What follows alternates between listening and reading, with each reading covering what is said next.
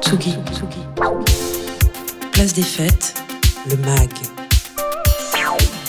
Antoine Dabrowski. Sur la Tsugi Radio.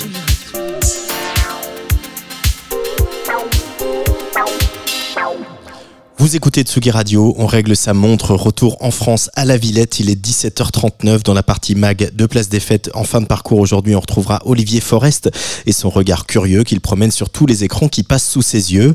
Aujourd'hui, il nous fait traverser la Méditerranée puisqu'on s'intéresse à la nouvelle série d'Arte, Rai is not dead. Je disais retour à la Villette, c'est on ne peut plus vrai puisque dans quelques minutes, j'ai le plaisir d'accueillir le président de l'établissement du parc et de la Grande Halle de la Villette, l'infatigable Didier Fusillé, l'occasion de parler de musique, cirque, agriculture, sport et pharaon. Le printemps 2023 sera celui des retours. On attend celui de Silly Boy Blue, notamment avec son deuxième album qu'elle tease à mort et en beauté sur son compte Instagram. Silly Boy Blue à l'affiche de l'Ocean Fest, manifestation organisée par Hugo Clément et Waracles le 31 mars à Biarritz avec Synapson, Polo et Pan, Vitalik, Moziman. Alors c'est totalement complet hein, pour le Ocean Fest et ça tombe bien puisque les fonds récoltés iront à Sea Shepherd. Mais si vous voulez voir Silly Boy Blue, on la retrouvera au printemps de Bourges, à Saint-Brieuc pour Art Rock et le 6 octobre à la Cigale à Paris, Widow Dreams Forever.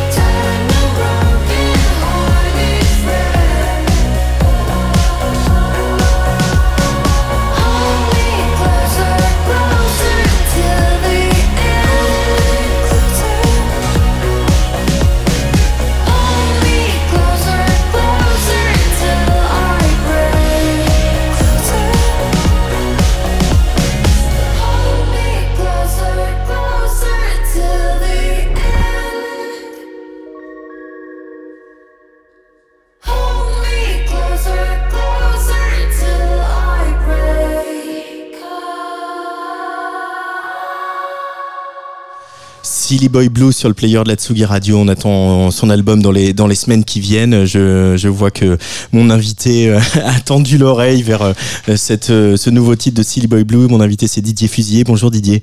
Bonjour. Bienvenue sur Tsugi Radio.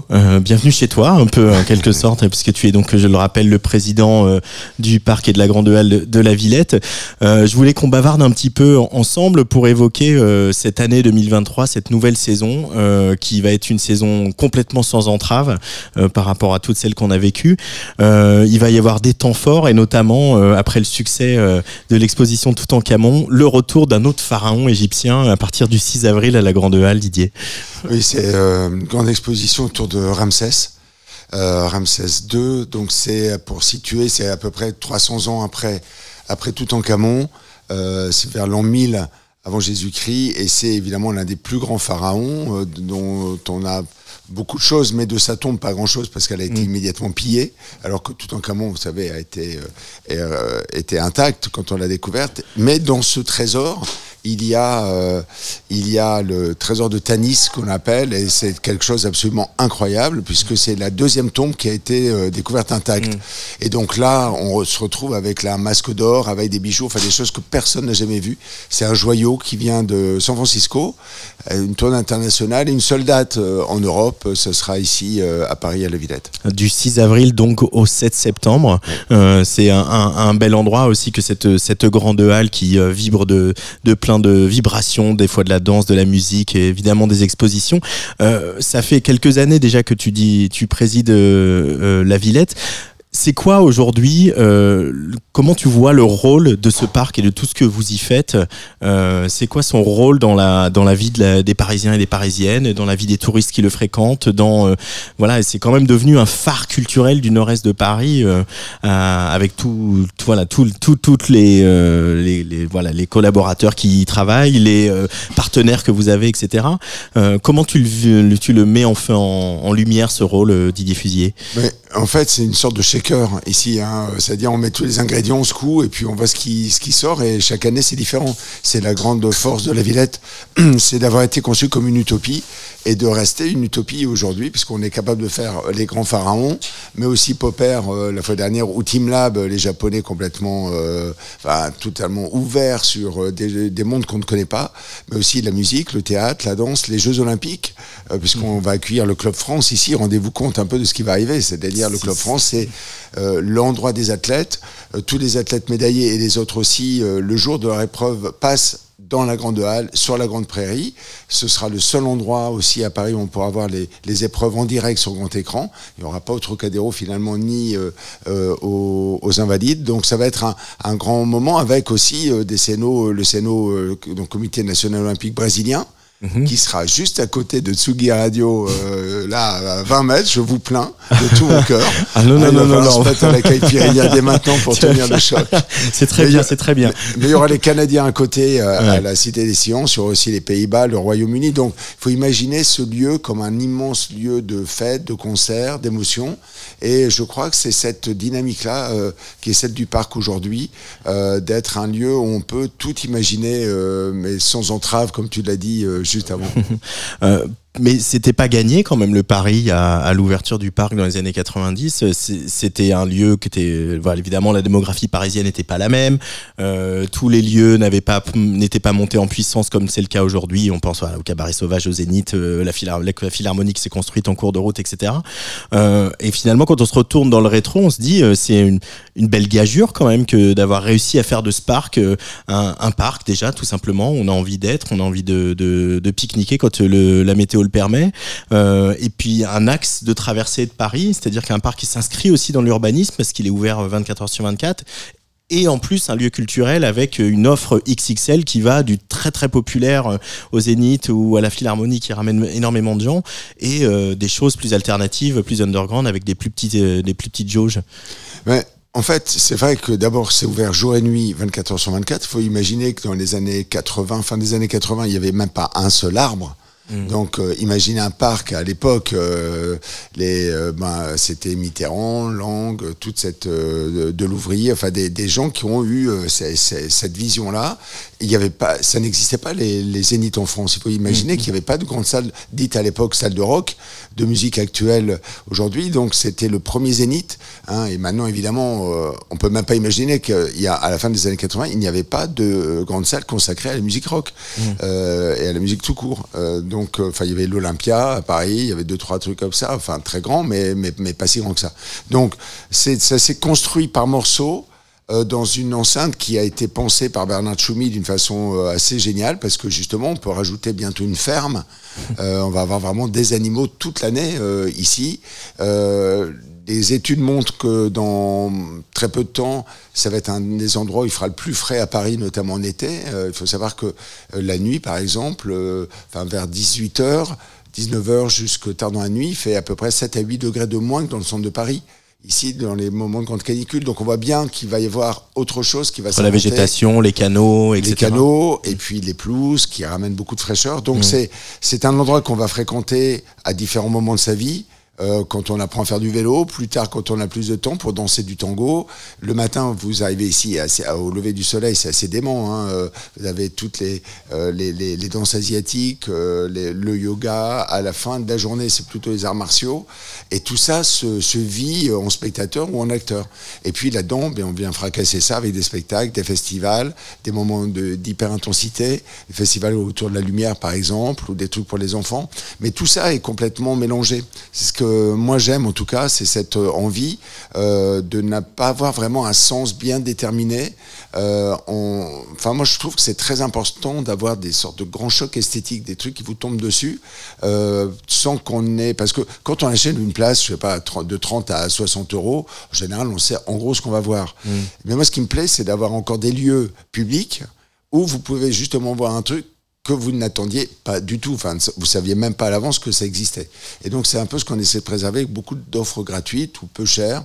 C'est un nouvel espace périphérique à côté de Tramendo Cabaret Sauvage qui définit là-bas une nouvelle zone avec le kilomètre 25 aussi qui est vraiment euh, très branché sur la musique électronique et puis euh, au contraire un endroit plus bucolique qu'on va ouvrir c'est presque un hectare qui va s'ouvrir euh, dans un an là sur la paix aucun bruit rien enfin exactement le contraire ah, là où il y aura la ferme urbaine, c'est ça, c'est ça. mais c'est vrai que bah, c'est un peu aussi ton histoire, Didier, de, ton parcours. quand tu voilà, tu as fait l'île 3000, tu es un des, tu fait plusieurs fois la nuit blanche, etc. Et c'est aussi, c'est aussi ce choc que tu cherches toujours à produire, amener, amener des cultures, amener des, des images, amener des foules euh, dans des endroits où, euh, où on ne s'y attendrait pas. Et c'est ce, voilà, c'est ces culbutes qui vont provoquer euh, un intérêt et puis un enthousiasme aussi de la part du public. Oui, parce que d'abord on voit, on voit que toutes les générations fréquentent le parc. Enfin, euh, il y a des études qui ont été qui ont commencé à être menées, qui ne sont jamais allées à terme, parce qu'on n'arrive absolument pas à voir où ça va. Enfin, quelqu'un qui commence à dire que c'est quoi le public du parc, bon courage. Et c'est ce qui nous plaît, parce qu'on est vraiment lisière du 93, avec une énorme énergie de création artistique de l'autre côté qui est incroyable. Mmh. Évidemment, on est dans, dans le 19e, qui est quand même le plus gros arrondissement de Paris, est hyper jeune.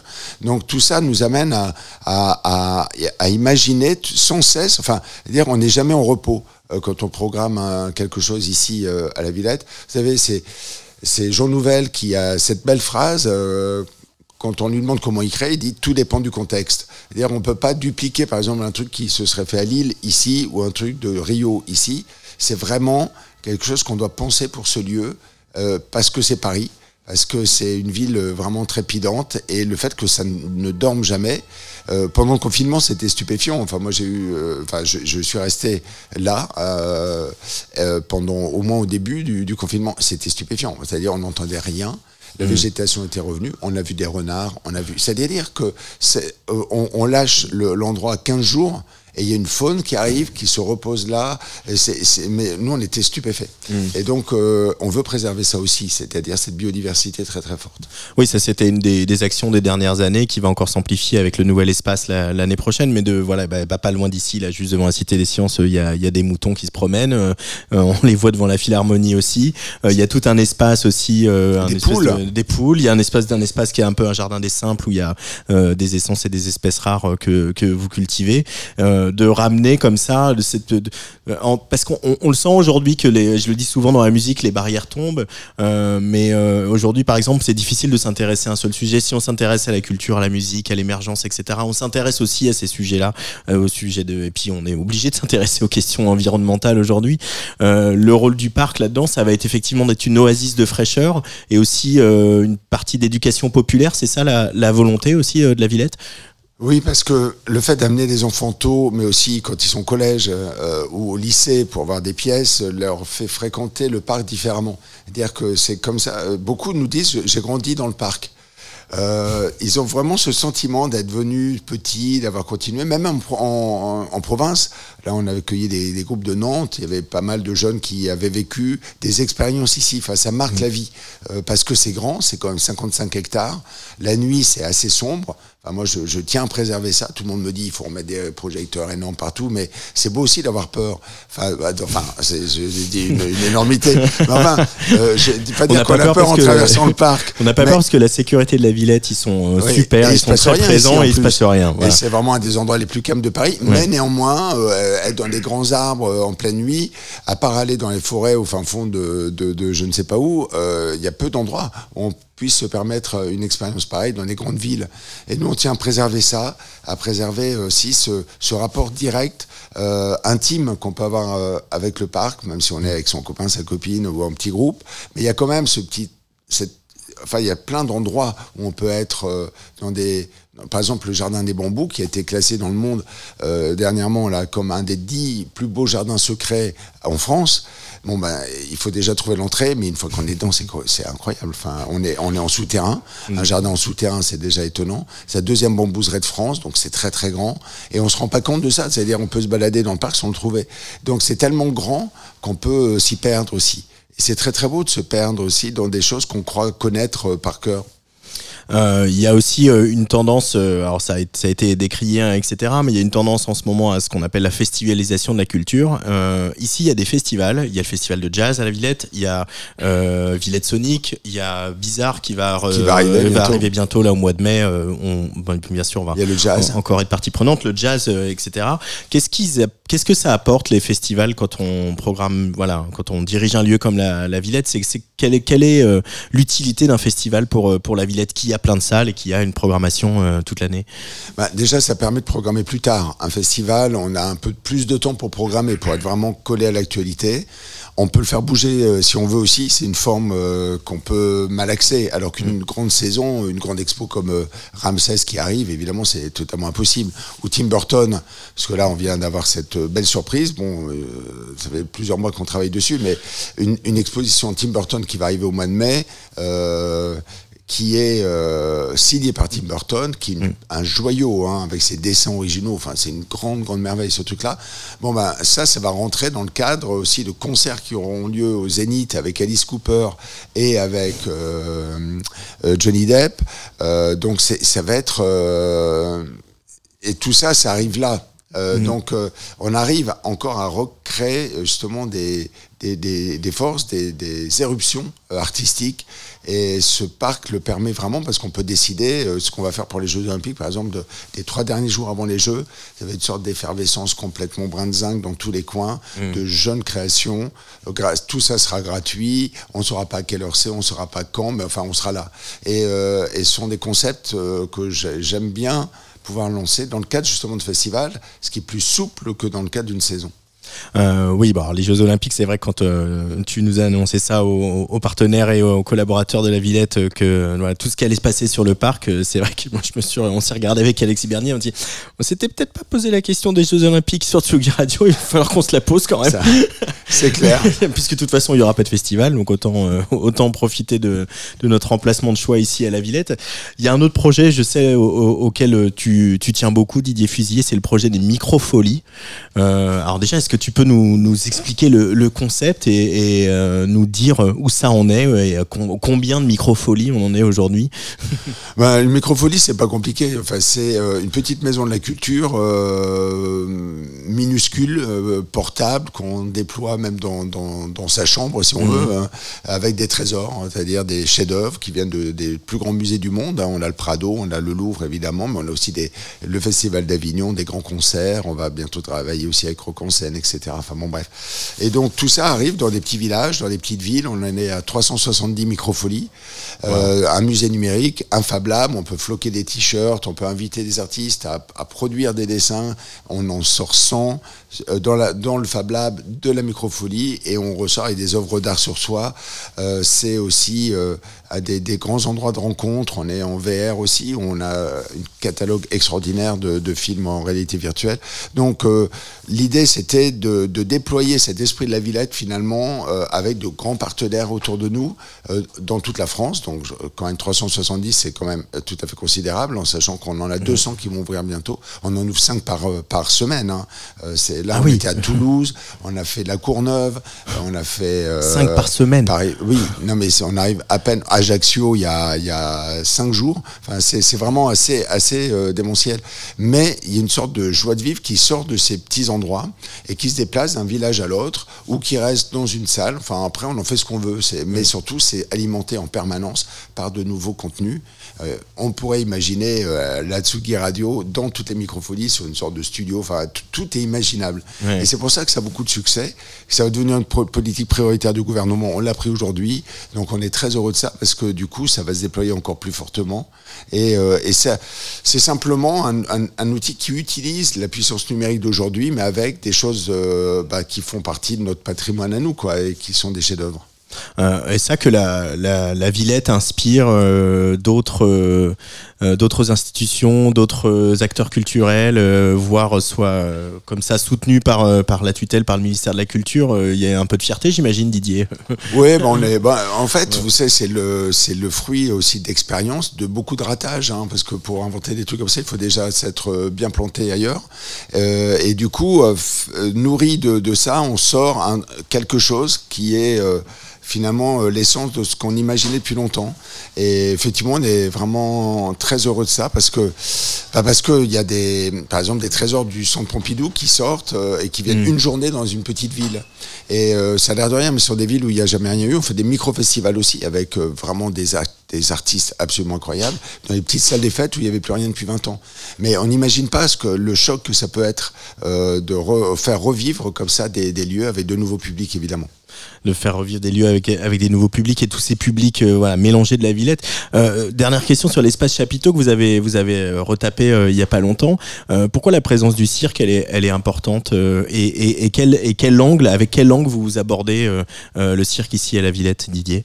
Mais Moi, j'ai toujours adoré les cirques déjà parce que je suis d'une ville Maubeuge où il n'y avait pas de théâtre, pas de musée, rien. On allait au cirque.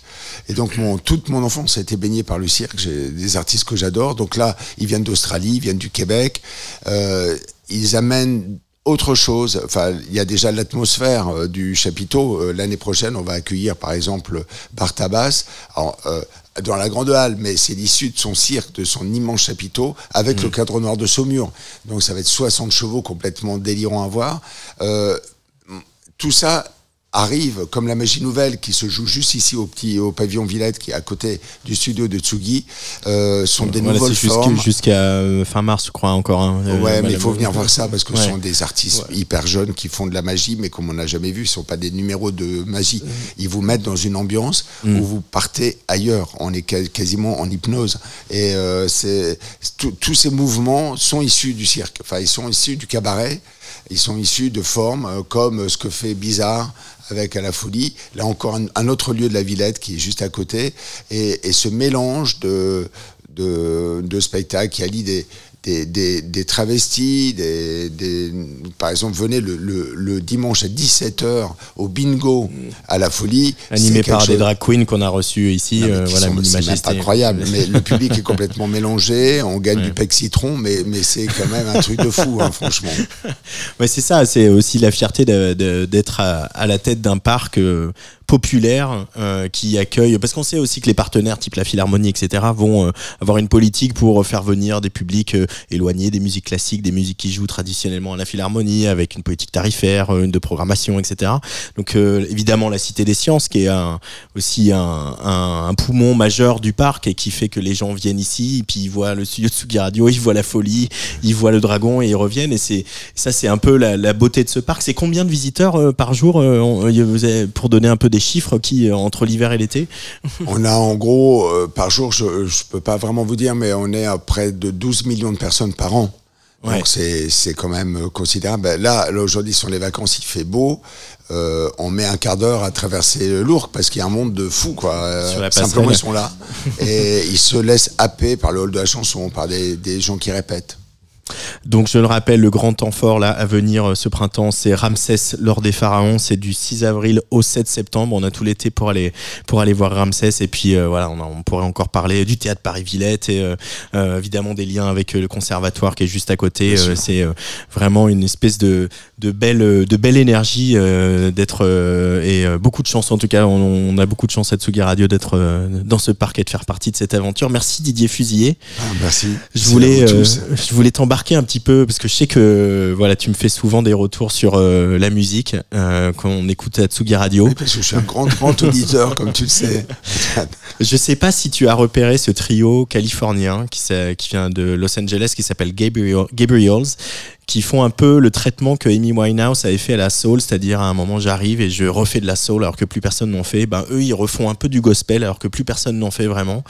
Euh, le, le chanteur lead a voilà une présence euh, assez incroyable, très très charismatique, une voix euh, exceptionnelle et avait avec de, juste ce qu'il faut de petites touches euh, modernes électroniques dans les arrangements etc. C'est vraiment un, des grands grands groupes voilà un peu qui pas sans faire de jeu de mots sur les, les anges et les Gabriel qui a eu les ailes un peu coupées par le par le Covid mais qui voilà qui euh, va revenir cet été notamment puisqu'ils seront euh, le 4 juin à Will of Green un autre parc important de Paris évidemment le bois de Vincennes et puis euh, le 11 ils seront à Dijon au Vif Festival et tout de suite c'est Gabriels sur la Tsugi Radio c'est pour toi Didier Merci.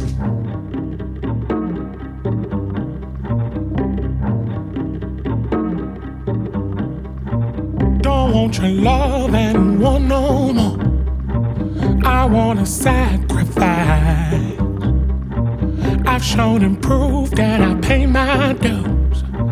Won't let you get me twice. Mama ain't raised no fool, I know you. To kill a mockingbird right. My daddy taught me a thing or two. You better heed my advice.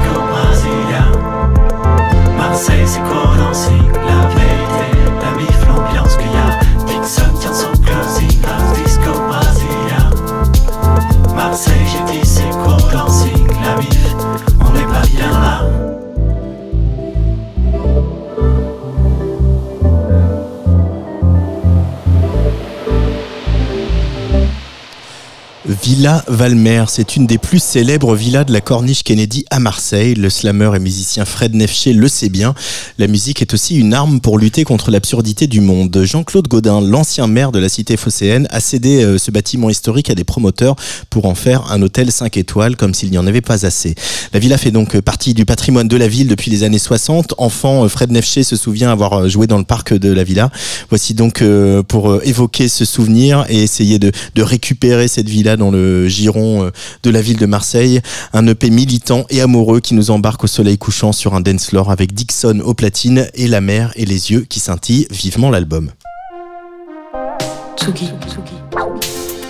Place des fêtes, le MAG.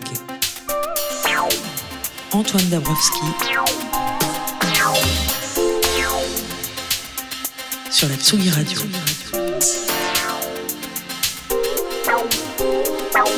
Bye.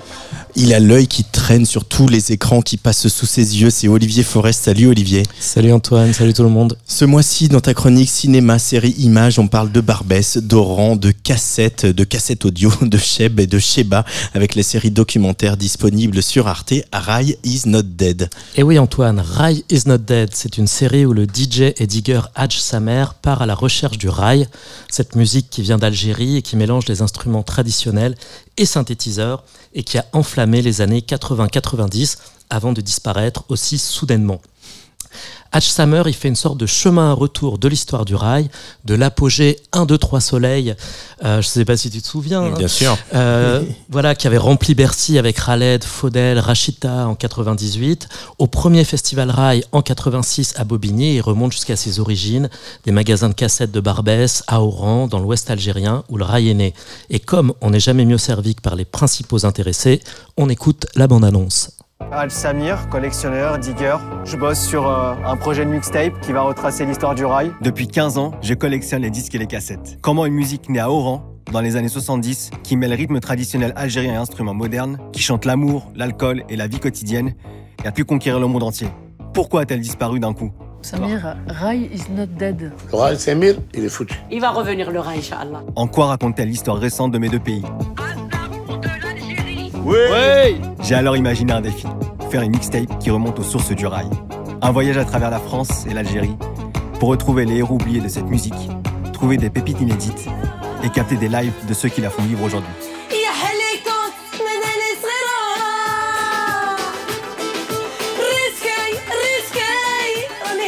Puis j'irai jusqu'à Gigel, la ville d'origine de ma famille, pour la faire écouter à ma grand-mère Kolia. Le rail n'est pas mort et je vais tout faire pour le prouver. Alors, Aznavour, c'est Boutaïba de la France Alors le rail, Olivier, est né dans l'ouest de l'Algérie, plus précisément dans les mariages et mariages et les cabarets d'Oran. Et oui Antoine, c'est dans les cabarets d'Oran, dans les mariages que s'opère cette hybridation entre instruments traditionnels, guitare électrique et synthétiseurs. Le rail, c'est une musique de fête, c'est une musique rebelle. Ces musiciens et ces musiciennes chantent l'amour, chantent la douleur, mais c'est aussi la voix de la rue, de la vie quotidienne, de la jeunesse, de la soif de liberté.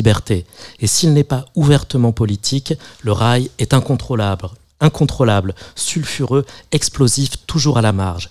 Et à ce titre, il est d'abord très mal vu par les autorités algériennes qui ont très bien compris son pouvoir de subversion.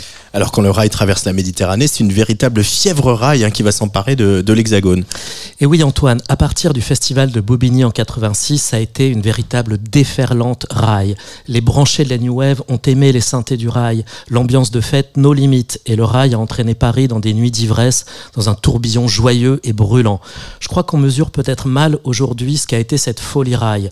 Euh, de la musique chantée en arabe, dans les fêtes, dans les clubs, à la radio, des salles de concert pleines à craquer, ça n'était jamais arrivé. C'est un souffle de joie et de liberté, et malheureusement, ça n'est plus arrivé depuis. Et justement, le rail a semblé s'évanouir, un peu disparaître du jour au lendemain. Euh, comment on peut l'expliquer? Alors la série se, pense sur, se penche sur cette question et il y a évidemment plusieurs raisons. La série, elle passe un peu pudiquement sous silence un point, c'est que la qualité a quand même progressivement baissé, que le rail s'est un peu dissous dans la variété, dans des tubes faciles et un peu lourdingues, qu'il a perdu sa force. Khaled, le Maradona du rail, part un peu en vrille à un moment. Cheb Mami, rattrapé par des affaires un peu sordides. Mais il y a aussi évidemment la décennie noire des années 90 avec la guerre civile en Algérie qui va lui porter un coup dur. Cheb Asni, le prince du rail love, est assassiné en 1994 à Oran par des islamistes. En 95, c'est le producteur Rachid Baba Ahmed qui est assassiné à son tour. Le rail ne plaît pas aux islamistes forcément. Mais le coup fatal, ce sont les attentats du 11 septembre 2001, l'effondrement du World Trade Center.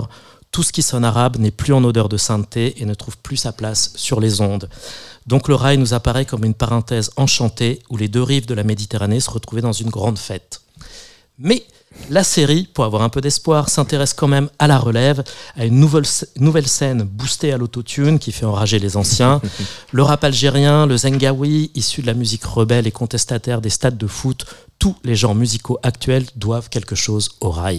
En conclusion, est-ce qu'il faut se lancer dans les six épisodes de cette série sur Arte Rail is not dead?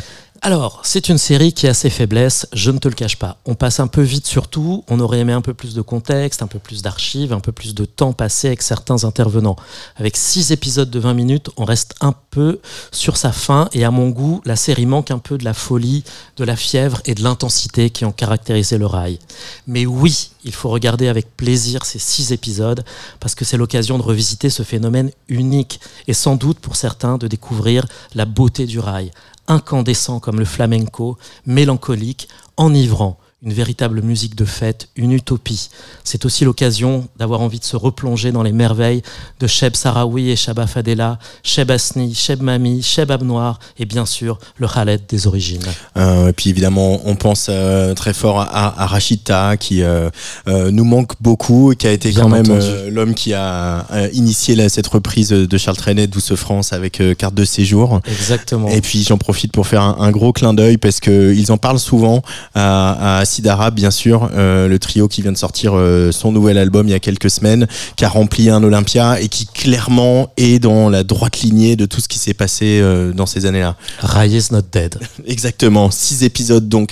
Ray is not dead, c'est la série de Simon Maisonneuve et Hatch Samir qui est disponible sur arte.tv. Merci Olivier Forest, on se retrouve le mois prochain. Salut Antoine, avec Et- plaisir. Et merci à l'équipe de Tsugi Radio, Marie Surin et Hugo Cardona. Je vous retrouve moi mardi prochain à 17h avec Team Dup et son nouvel album Les Immortels. Pour refermer cette émission, voici l'ensorcelant nouveau single de Kelela, Enough for Love. C'est bien euh, une nouvelle alchimiste hein, qui fusionne R&B et dance que le label Warp a trouvé avec Kelela. Elle a sorti le 10 février Raven, qui est déjà son troisième album. Et je vous le dis, Rihanna n'a qu'à bien se tenir. Bon alors j'imagine pas encore complètement euh, la musicienne originaire de Washington se produire enceinte perchée sur une nacelle à la mi-temps du Super Bowl. Et pourtant, pour cet album et explore le sentiment d'aliénation qu'elle ressent en tant que femme noire dans la dance music. Et ce, malgré l'histoire de la dance music justement. Là sera au Trianon le 8 avril et tout de suite sur le player d'Atsugi Radio. Allez, bisous.